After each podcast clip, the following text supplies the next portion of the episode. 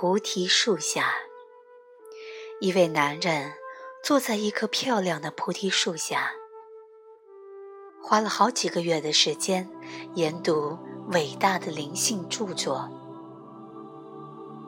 有一天，菩提树开口对他说话：“你为什么要阅读有关宗教与心灵的书呢？”树问他。我其实握有让你解脱的钥匙，而这些书只能给你知识，却不能使你觉醒啊！这个男人十分的震惊。我不懂你在说什么，他的语气掺杂着恐惧和兴奋。这些书里的话会把你带入头脑。树解释说，他们。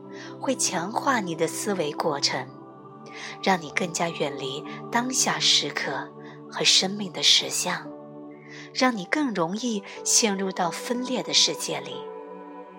请继续说，他看起来有点困惑地说：“如果你愿意，并选择完全的与我同在当下，那么你的思想就会停止。”过去和未来就会消失，你会觉醒，并进入合一和生命的实相。你会看到，我是化身为树的神。所有你在这些书里头寻找的一切，都会显现给你。而你要做的，只是完全的与我同处于当下。男人面露微笑，这正是这些书上所描述的。